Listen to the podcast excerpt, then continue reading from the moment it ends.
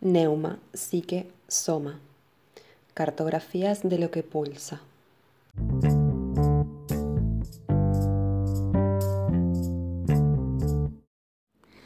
Desde la escucha hasta el verbo, innumerables respiraciones se sucederán.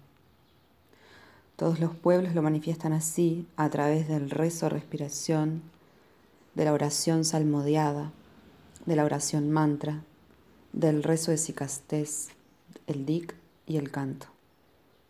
La respiración se convierte entonces en memorización ritmo melódica que obedece a un exacto balanceo del cuerpo.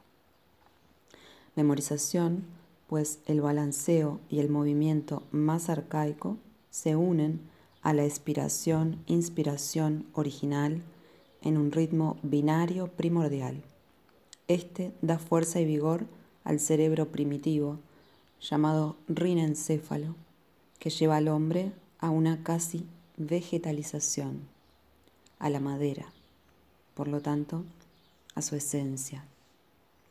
Memorización también, pues al ser devuelto a su esencia, al corazón de su femenino, que sella el nombre, el hombre comienza su obra masculina, su trabajo de esponsales, que implica el acordarse de lo que él es.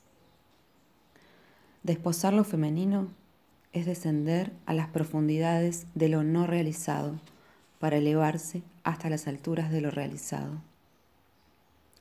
Toda respiración tiene por único objeto preparar y acompañar este doble movimiento. La última expiración verá el nacimiento del nombre. La última inspiración, la coronación de los esponsales divino humanos. El último soplo reintegrará al hombre al soplo divino arquetípico en el seno del Padre, Ain, de donde todo procede y a donde todo vuelve.